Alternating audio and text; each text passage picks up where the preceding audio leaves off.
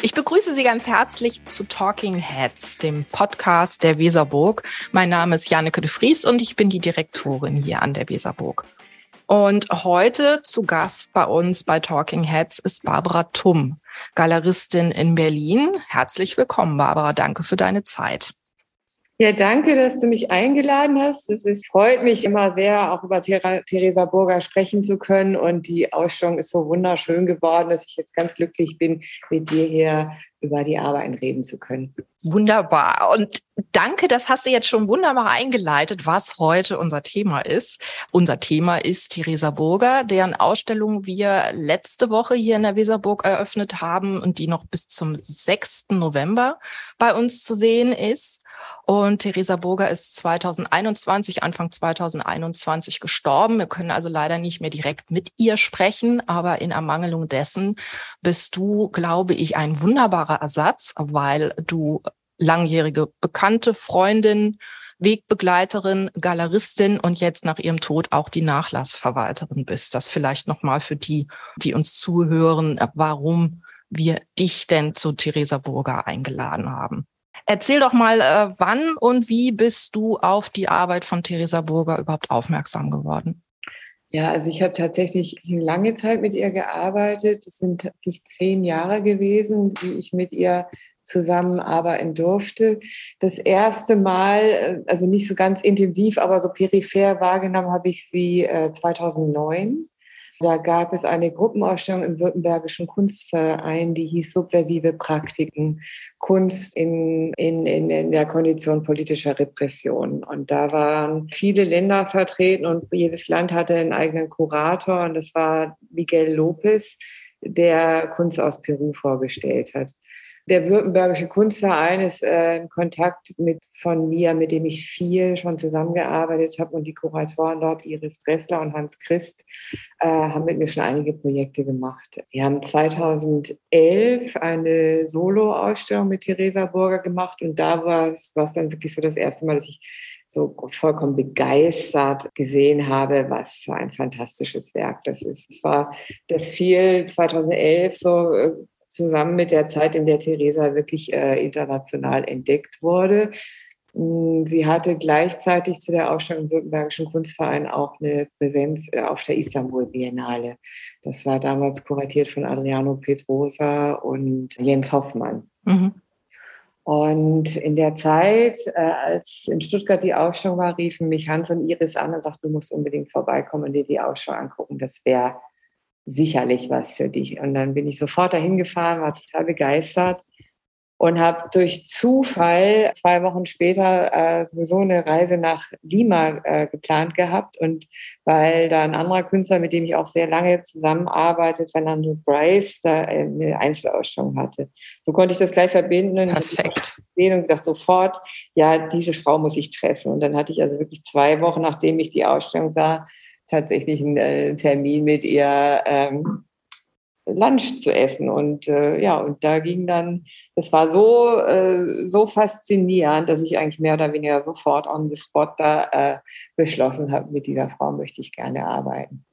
Den Ausschlag gegeben hat natürlich das Werk. Aber ist es dann auch wichtig, dass es mit dir und der äh, künstlerischen Position dann auch zwischenmenschlich funktioniert, damit du dich entscheidest für äh, eine Position in deinem Programm?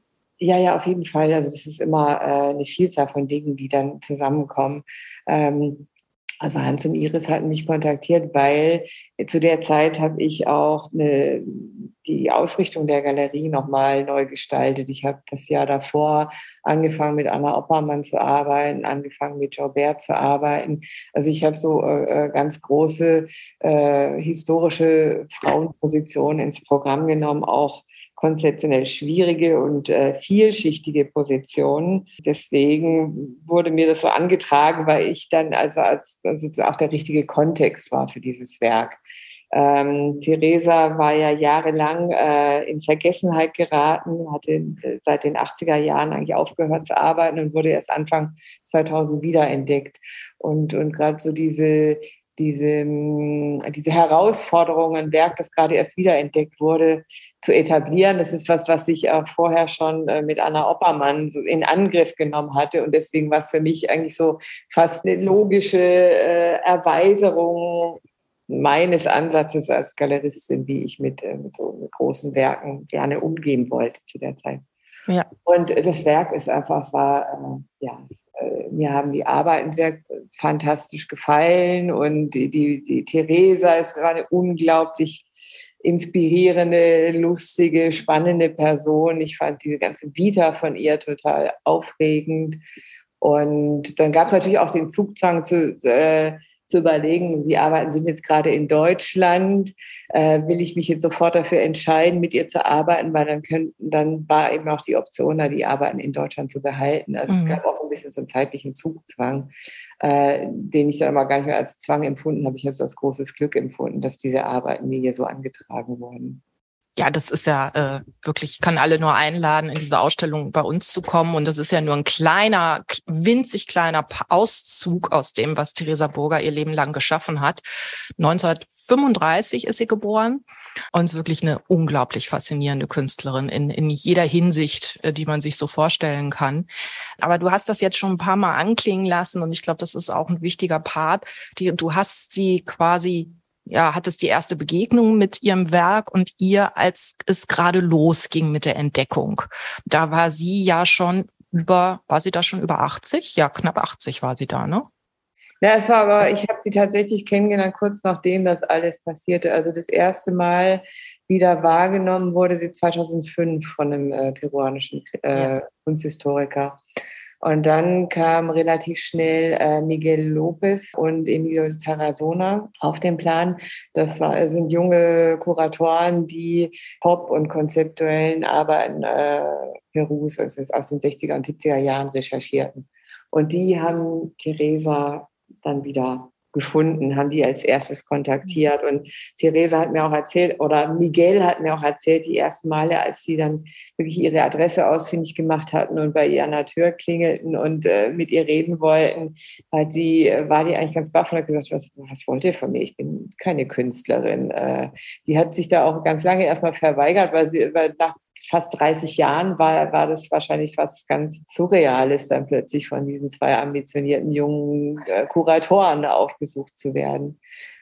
Und wie hat sie dann, als sie es dann gefasst hat, wie hat sie diese, dann hat sie es ja noch sehr bewusst mitbekommen, wie wirklich ja international plötzlich das unglaublich hoch ging, kann man ja wirklich sagen, auf Biennalen, in Gruppenausstellungen, Einzelausstellungen überall auf der Welt.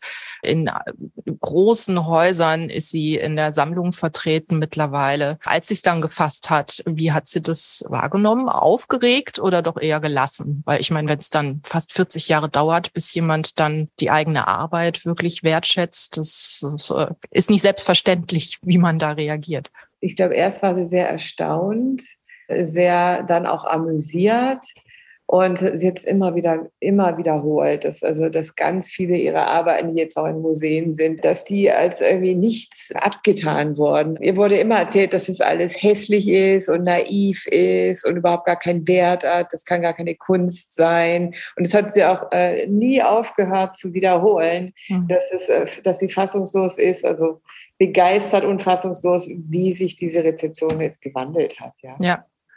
Und vielleicht gehen wir noch mal auf die Rezeption, die eben vor ihrer Entdeckung, kann man ja gar nicht Wiederentdeckung sagen, sondern wirklich eine Entdeckung stattgefunden hat. Ähm, hat sie denn, also sagen wir mal, in den 60er Jahren nach ihrem Studium hatte sie ja durchaus äh, kurzen Erfolg, wenn man kurz äh, Erfolg so definiert, dass sie durchaus verkauft hat. Über diese Zeichnung hat sie sich, glaube ich, dann im Nachhinein auch so ein bisschen dann von denen ein bisschen distanziert und ist dann Anfang der 60er Jahre zwei Jahre äh, nach Europa gegangen oder vielmehr ist ihre Familie nach Europa gegangen, weil ihr Vater Militärattaché in Paris war. Das heißt, sie hat dann Europa auch bereist und hat in Paris studiert. Ende der 60er Jahre war sie dann zwei Jahre in Chicago, hat am Fulbright, äh, an der Fulbright Academy studiert, hat da Warhol kennengelernt, hat da Rauschenberg kennengelernt, Also da hat sie sich ja noch sehr eindeutig als, ich sag mal, als Künstlerin definiert, weil du eben erzähltest, dass die, sie diese beiden jungen Kuratoren dann empfangen hat mit der Ansage, ich bin doch eigentlich gar nicht äh, keine Künstlerin. Dann kam sie aber zurück nach Peru, nach Lima und wurde dann, ich meine, das politische System war sehr, oder ich hör mal, ich erzähle es ja nur vom Hören sagen, erzähl du doch einfach mal während des Studiums, sie hat erst angefangen, Architektur zu studieren und ist dann in, dann in die freie Kunst gegangen. Und auch während des Studiums äh, hat, hat sie auch immer wieder angeeckt, weil die Sachen, die sie gemalt hat, die waren einfach nicht das, was man im, im peruanischen Kunstbetrieb sehen wollte. Sie hat mir immer erzählt, dass es wahnsinnig konservativ war. gesagt, als, als Künstlerin musste man malen oder Objekte herstellen und die hatten immer entweder, die Bilder hatten immer entweder was mit Folklore, Landschaft oder Stillleben zu tun. Und sie sagte, sie hatte einfach keine Lust, Folklore oder Obstschalen zu malen. Sie hatte ganz andere Themen. Und deswegen wurde es eigentlich nur von ganz wenigen äh, gutiert, was sie gemacht hat. Sie war aber jetzt nicht so sehr isoliert, weil innerhalb ihres Studiums war sie auch in einer Künstlergemeinschaft, in einer Gruppe, die hieß Arte Nuevo. Und das mhm. war schon auch eine radikale Gruppierung von Künstlern. Da war nur sie und eine andere Frau, deren Namen habe ich jetzt vergessen, in dieser Gruppe. Und die haben also wirklich schon auch versucht, äh, alles Mögliche in Frage zu stellen. Also den White Cube sowieso, die haben ihre, äh, äh ihre Bilder im Außenraum auf der Straße ausgestellt, auf Plätzen, äh, haben Installationen gemacht und haben eigentlich ja, ich würde mal sagen, so einen peruanischen Pop entwickelt. Und da gab es auch ziemlich viel. Da war sie nicht isoliert, da war sie schon in einer, in einer ganz lebendigen Auseinandersetzung mit mhm. dieser Gruppe und auch mit, äh, in Argentinien gab es eine ganz große Pop-Bewegung und da gab es unwahrscheinlich viel Austausch.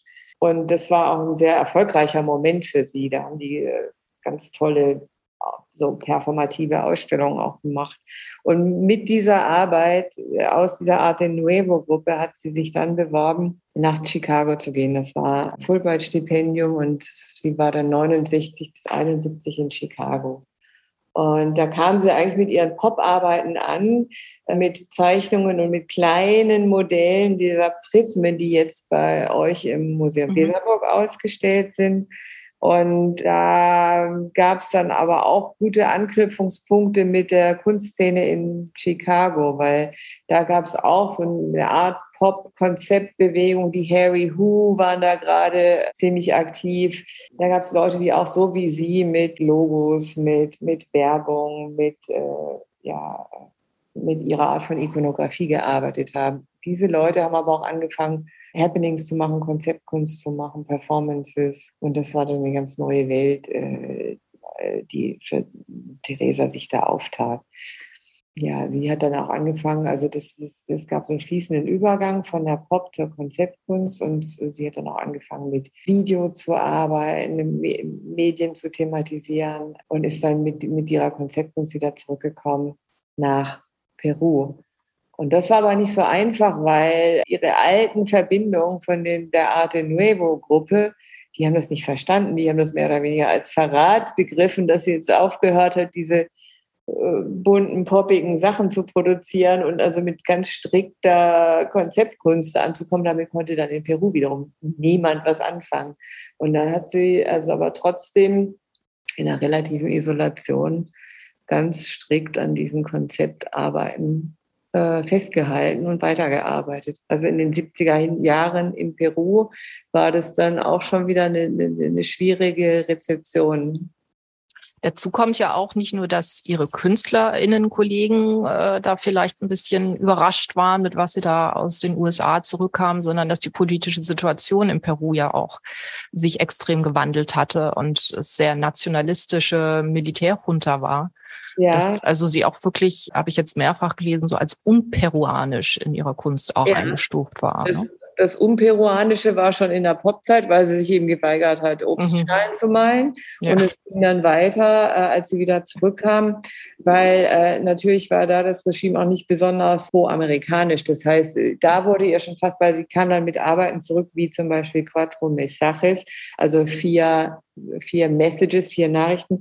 Das war eine Analyse von Kommunikation, Mediensprache, Fernsehwerbung und Reaktionen von äh, von öffentlichen Medien, ja. Und das wurde äh, in Peru, weil es halt so viel Videoarbeit beinhaltete, wurde ihr schon fast vorgeworfen, dass es vom CIA unterwandert sei, was sie da machte. Also das war nicht einfach, die Arbeiten auszustellen. Sie hat die Quattro Messages, glaube ich, einmal in, in Lima ausgestellt. Da gab es eine riesigen, riesige Resonanz und das verschwand dann aber sofort wieder in der Versenkung.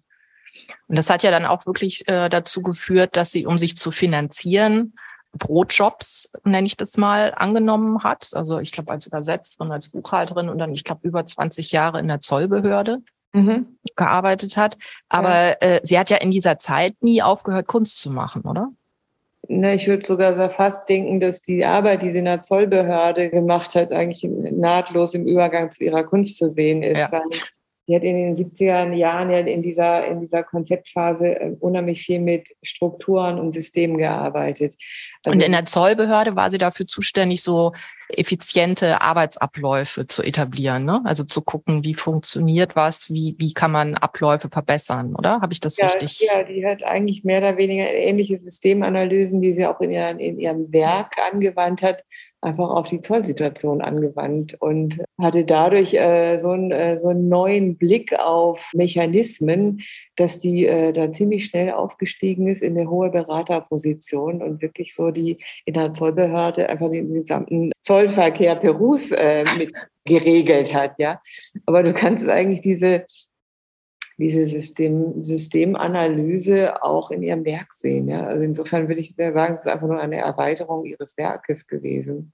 Also vielleicht nochmal als kleine Beschreibung, woran man das sehen kann. An den wie unsere Ausstellung ist ja vor allen Dingen auf die Zeichnungen konzentriert, wobei sie ja eigentlich sehr viel bekannter ist für ihre Installationen. Da kann man das auch sehen, weil sie da sehr oft ja, Wissenschaft, fast wissenschaftliche, konzeptuelle Analysen ihrer eigenen Person durchführt in groß angelegten Installationen oder auch vom, vom Leben der Frau in Peru Anfang der 80er Jahre. Aber bei uns in den Zeichnungen ist es eben auch, ja, erstmal analysiert sie ihr Umfeld in den Zeichnungen, indem sie aufnimmt, was sie umgibt an, an gesellschaftlichen Situationen, Befindlichkeiten, aber eben auch, äh, was mir immer wieder große Freude macht, ist, wie genau minutiös sie ihren eigenen Schaffensprozess in allen Zeichnungen auch wirklich so tagebuchartig nochmal auf skizziert, indem sie genau aufschreibt, an welchen Tagen, zu welchen Uhrzeiten, an welchem Datum sie an dieser Zeichnung dann jeweils gearbeitet hat. Und das hat ja auch sowas, diese Analysen von effizienten Abläufen, Verbesserung von Abläufen, das eben wirklich, die sie in der Arbeit gehabt hat, dass sie die dann auch in ihre künstlerische Arbeit übertragen hat.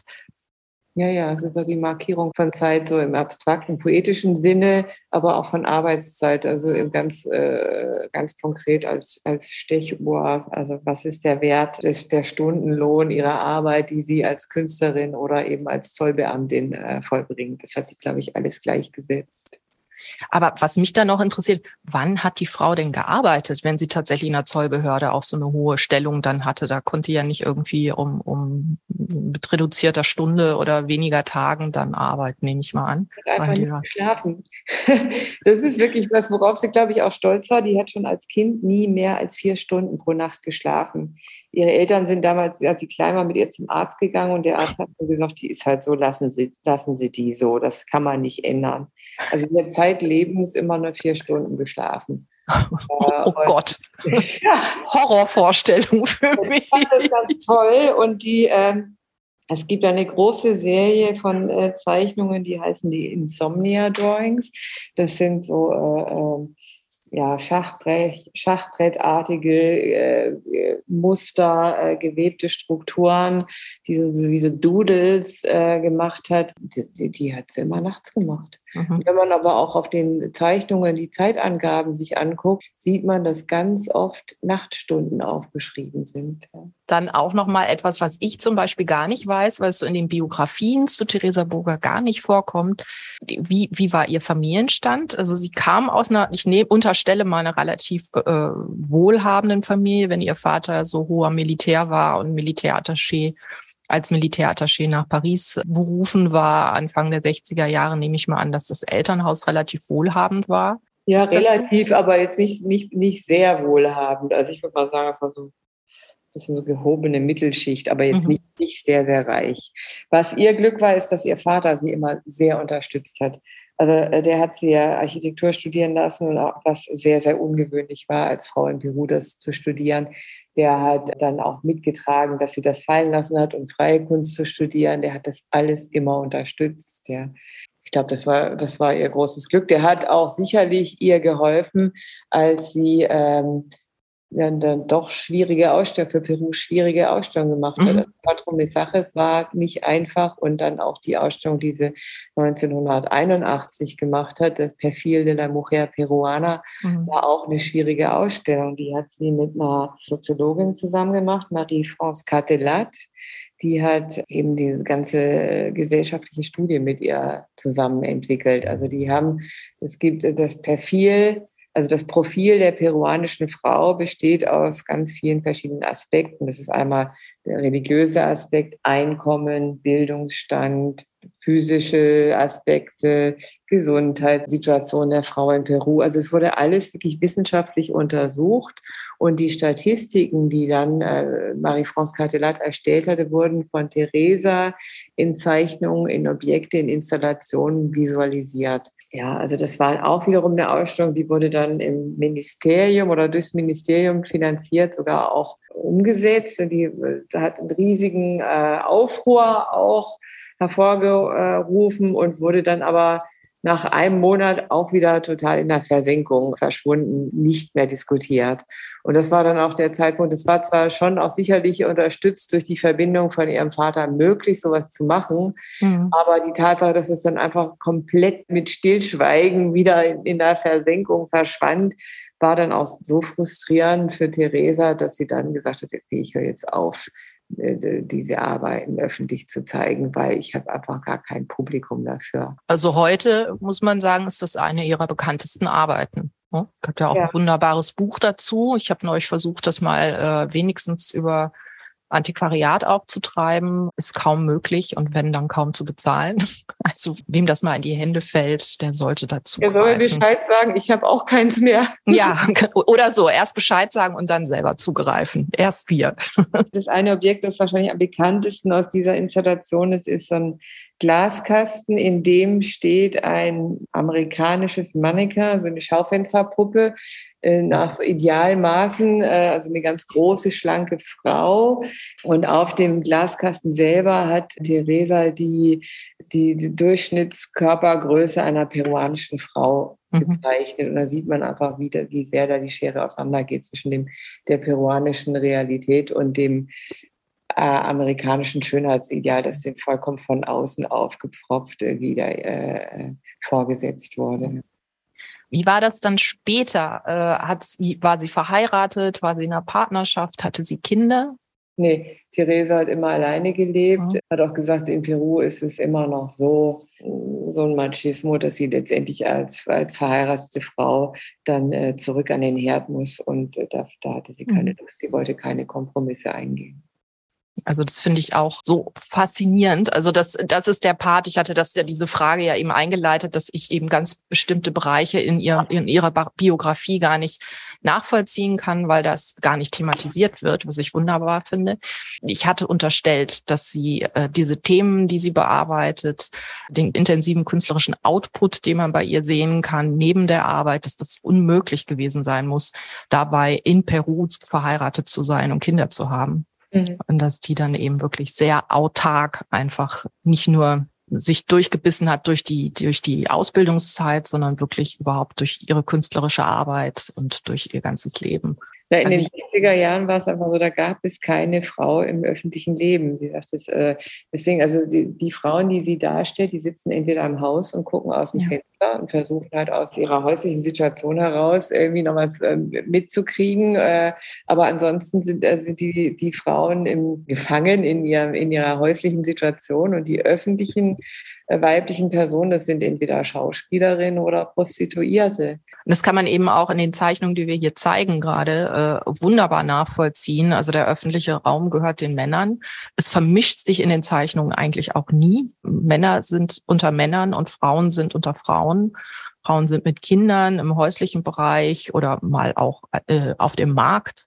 Männer gehen aber zum Fußball und spielen Karten miteinander. Also das ist wirklich ganz wunderbar nachzuvollziehen und was man in diesen Zeichnungen, was vielleicht auch nochmal so ein bisschen die Spur zurück zu unserer Ausstellung auch, da kommt ja in diesen Arbeiten auch so äh, etwas zusammen, was du schon so, so diese eher analytische, konzeptuelle Herangehensweise, die man in den äh, in ihrem Blick, den sie auf ihr Umfeld hat, eben sehr deutlich sehen kann und eben auch diese Klarheit und auch Unerschrockenheit, sag ich mal, in so einem System sich dann eben nicht unterkriegen zu lassen, sondern einfach immer genau ihren Weg weiterzugehen. Das ist ja auch alles andere als selbstverständlich.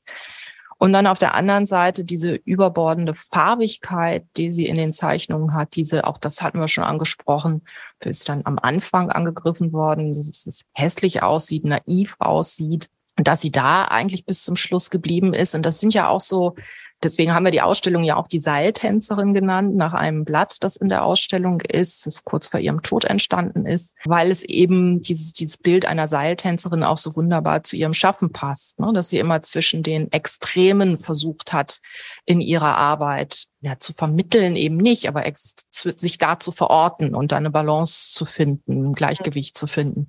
Mhm. Wie hat sich das auch bei ihr im Persönlichen abgebildet, dieses, dass dieses sehr, sehr zwischen Extremen sich verorten und sehr unterschiedlich sein und diese unterschiedlichen Impulse zusammenzubringen? Ja, ich glaube, die hat sich selber da gar nicht so als extrem äh, empfunden. Ich glaube, die war, mhm. hat immer sich selber ganz amüsiert dabei zugeguckt, was sie macht, weil nämlich das Prinzip, was eigentlich allem unterliegt, ist so, dass sie immer ein Zufallsprinzip äh, gewählt hat. Ja, also sie hat immer Strukturen aufgebaut und hat die dann aber gleichzeitig in die Luft geworfen und gesehen, wie landet denn jetzt alles komplett neu. Bei einer großen Zeichnungsserie Borches da, da äh, sagt sie, das sind alles Strukturen, die durch den Zufall bestimmt sind. Wenn man sie fragte, warum hast du denn jetzt diese Bilder ausgewählt, hat sie gesagt, ich weiß gar nicht, was ich hier mache. Ich habe einfach irgendwas zufällig genommen, habe ich nicht drüber nachgedacht. Ich glaube, dass es nicht stimmt, da hat sie sich ein bisschen dahinter versteckt, aber die hat gesagt, sie nimmt einfach alles, was ihr so in die Finger kommt und zeichnet es dann. Ihr sind natürlich nur bestimmte Sachen in die Finger gekommen, aber also sie hat das schon immer so, äh, dieses Zufallsprinzip auch immer hochgehalten gestalten. So wie sie halt auch gesagt hat, dass zum Beispiel die, die Zeichnungen, die auf den Prismen ausgeführt wurden und koloriert wurden, da hat sie auch noch einen Farbchart angegeben und dann hat derjenige, der das dann nachgebaut hat oder für sie bemalt hat, konnte dann nach Zufallsprinzip aussuchen, wie die Farben gemischt wurden. Also, also das vielleicht ganz kurz zur Erklärung, das sind die Installationen, die bei uns in der Ausstellung die Zeichnungen auch begleiten, die Prismen. Das könnte man also bei uns einmal nachvollziehen. Ja, und dass diese große Farbigkeit wiederkam, ich glaube, das hat auch wirklich sehr viel damit zu tun, dass sie dann schon auch genossen hat oder sehr glücklich darüber war, wie ihr Spätwerk äh, oder wie überhaupt ihr ganzes Werk ähm, rezipiert wurde und wie viel Erfolg sie doch auch hatte, weil äh, in den 70er Jahren hat sie eigentlich fast gar nicht mehr mit Farbe gearbeitet. Es waren ja nur ganz strikte Schwarz-Weiß-Zeichnungen. Einer der erfolgreichsten Momente, sagen wir mal so, ihrer Wiederentdeckung war 2015. Da war sie von Invesor eingeladen, auf der äh, Venedig-Biennale auszustellen. Ja. Und der das wollte, war mein erstes Mal mit Theresa Burger. Okay. Der, der, hat natürlich ein ganz zentrales Werk von ihr ausgewählt. Das ist das Autoritratto, das Selbstporträt. Das ist ein ganz striktes 70er Jahre installatives Selbstporträt, in dem sie gesagt hat, okay, was macht eigentlich mein Porträt aus? Ist es meine Physiognomie? Sind es meine biologischen, biometrischen Daten? Äh, was ist es, was mein Bild ausmacht und wem gehört mein Bild? Ist, bin ich da selber in Kontrolle oder ist es, sind es Institutionen, die das bestimmen? Also das sind äh, das Selbstporträt ist in drei Gruppierungen. Das einmal ist es die Topografie ihres Gesichtes, da hat sie sich wirklich vermessen wie so eine Landschaft und hat das gezeichnet. Dann ist äh, das zweite Element ist ihr Herzschlag. Und das dritte Element sind ihre, äh, ihre Blutwerte, die sie dann auch wieder in, in, äh, in Grafiken dargestellt hat. Und Inveser wollte das zeigen, was so eines ihrer äh, stringentesten, schärfsten, äh, analytischsten äh, Konzeptarbeiten ist. Der wollte aber auch gerne neue Sachen zeigen und hat sie gebeten, ob sie denn nicht noch mal was zeichnen könnte. Und in dem Moment hat sie angefangen, die äh, Kinderzeichnung zu machen. Die ah. war also praktisch für Invesor gemacht. Und davon gibt es ja auch bei euch in der Ausstellung eine wunderschöne Serie. Mhm. Und die Kinderzeichnungen, die sind viele Dinge auf einmal. Einmal sind sie natürlich eine Reflexion über Zeit, äh, über Erinnerung, über das Älterwerden. Auf der anderen Seite ist es aber eine, auch eine, finde ich, sehr poetische Reflexion darüber, was macht es aus, Künstler zu sein. Das Schwierigste, was man vielleicht als, äh, als ja dann schon alte, sehr erfahrene Künstlerin überhaupt machen kann, ist wie ein Kind zu zeichnen. Also das ist ja eigentlich was, was man fast nie wieder herstellen kann, so diese, diese die Direktheit der Zeichnung. Also man, man muss sich äh, nochmal die Arbeiten vor äh, Augen halten. Da sieht man immer links ist eine Kinderzeichnung von einer ihrer Nichten aus den 70er Jahren, die sie dann äh, auf der rechten Seite des Bildes nochmal selber nachzeichnet. Es ist aber auch ein Kommentar darauf, auf ihre Wiederentdeckung, ja. Mhm. Weil Envesor hat so ihre 70er Jahre wiederentdeckt und sie entdeckt die Zeichnungen ihrer Nichten aus den 70er Jahren wieder. Also es ist eigentlich auch ein ganz lustiger Kommentar darüber, was das eigentlich ausmacht, dann wiederentdeckt zu werden. Und äh, was ich vielleicht da noch anfügen kann, was ich wunderschön fand, hier in der Ausstellung vor diesen Kinderzeichnungen mitzuerleben, ist, wie Kinder darauf reagieren weil die sich unglaublich gewertschätzt fühlen, dass da wirklich eine Künstlerin ist, die Zeichnungen von anderen Kindern so großartig findet, dass sie findet, dass das in ihre Kunst einfließen soll, dass die sich dann wirklich die Zeit nimmt, diese Zeichnung nochmal nachzuempfinden. Da hatte ich vorher überhaupt nicht drüber nachgedacht. Daraufhin haben wir die ganze Serie auch jetzt so tief gehängt, dass Kinder jeden Alters die eigentlich gut ansehen können. Das ist vielleicht auch nochmal ein sehr schöner Aspekt, der da so dazu kam. Mhm.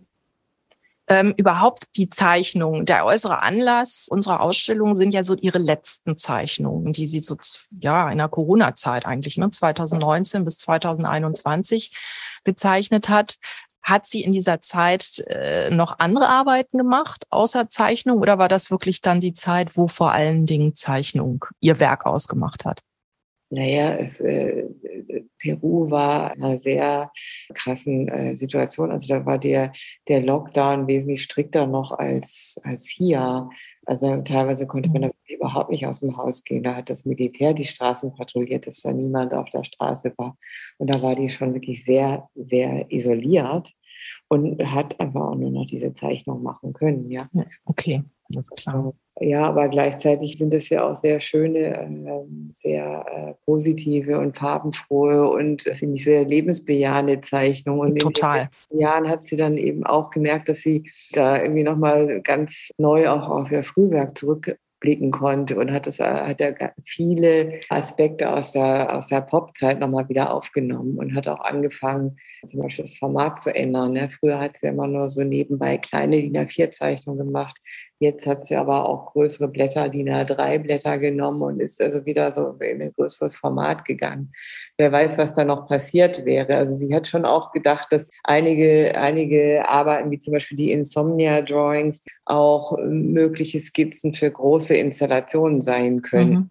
Teilweise hat sie da ja auch Wandarbeiten. Ja, genau. Äh, noch drauf gemacht. Dann ne? umzusetzen und dann da wirklich äh, großformatige Wandzeichnungen zu mhm. realisieren. Und dazu muss man vielleicht auch nochmal betonen, ähm, du sagtest eben, wer weiß, was da noch gekommen wäre. Da war sie eben, sie ist äh, ja mit weit über 80 gestorben. Da, und trotzdem diese Zeichnungen, den sieht man das eben überhaupt nicht an. Auch diese, diese beengte, sehr einsame, äh, eigentlich schreckliche Situation, so isoliert zu sein, sieht man den Zeichnungen eben auch null an. Ja, ja, weil sie war wirklich immer, also bis zum Schluss auch ein wahnsinnig neugieriger Mensch, ja, und also unheimlich kommunikativ. Die war, konnte zwar nicht aus dem Haus, aber die war nicht isoliert, die war in Kontakt mit ganz vielen Leuten und die hat ja auch auf Facebook viel gemacht und hat Instagram entdeckt und war eigentlich immer auch äh, online unterwegs. Und das ist vielleicht auch das, was jetzt leider irgendwie dann ihr dann Corona ins Haus gebracht hat. Also die, äh, die wollte unbedingt schnelleres Internet haben und hat dann gegen den Ratschlag ihrer Familie dann einfach einen Bautrupp in ihr Haus geholt, die sollten ihr ein schnelleres Kabel verlegen. Oh, so, so, hat die dann Corona bekommen und das war es dann leider, ja. ja. Aber ich finde es eigentlich dann auch fast wieder typisch für sie, dass sie halt aus diesem großen Bedürfnis heraus zu kommunizieren und an der Welt teilzunehmen, dann halt dann doch aus der Isolation raus, dann doch Covid riskiert hat. Ja. ja. Gibt es eine Geschichte, die du ganz besonders mit Theresa Burger verbindest? Auch in zehn Jahren. So eine Lieblingserinnerung. Ja, die war so ein ganz lebens, wirklich sehr, sehr lebensfroher Mensch und war aber kein sportlicher Mensch. Die hat also wirklich zeitlebens wenig geschlafen, ganz viel Kaffee getrunken. Ich glaube auch viel bis irgendwie 60 oder so geraucht. Also die war jetzt, ja, ich würde mal sagen, kein sportlicher Mensch, ja, aber gleichzeitig unheimlich agil und umtriebig. Und die hatte einen Spazierstock, ja, die konnte also ohne diesen Stock auch wahrscheinlich nur so wackelig gehen, aber den Stock hat die auch benutzt, um ihre Sätze zu äh, äh, untermalen. Also es war diese Ausrufezeichen, Fragezeichen oder Punkte hat die dann immer mit ihrem Stock so auf den Boden geklatscht und das war wahnsinnig, wahnsinnig lustig. Und einmal halt war ich in Norwegen bei einer Ausstellung und da gab es dann zur Ausstellungseröffnung eine große Party natürlich und alle haben getanzt und sie stand da mit ihrem Stock und meinte dann zu mir, okay, let's dance. Und hat den Stock weggeworfen und hat dann zu mir gesagt, and Barbara, remember, it's all from the hips. oh, schön. Das ist doch wirklich ein perfektes Schlusswort. Also it's all from the hips, das werde ich übernehmen. Das ist sehr schön. Das bringt einen durch den Tag. Ja. Ich danke dir ganz, ganz herzlich, dass du uns so ein bisschen mitgenommen hast in auch die Person Theresa Burger. Das hat mir auch persönlich ganz, ganz viel gebracht jetzt. Freut mich sehr. Danke dir für die Zeit. Das freut mich auch. Vielen Dank dir. Und dann möchte ich mich ganz herzlich bei Tom Flori bedanken, der den Podcast mal wieder technisch souverän betreut hat. Ich wünsche allen, die heute zugehört haben, einen schönen Tag und dass ihr hoffentlich bald wieder dabei seid bei den nächsten Talking Heads. Und tschüss. Tschüss.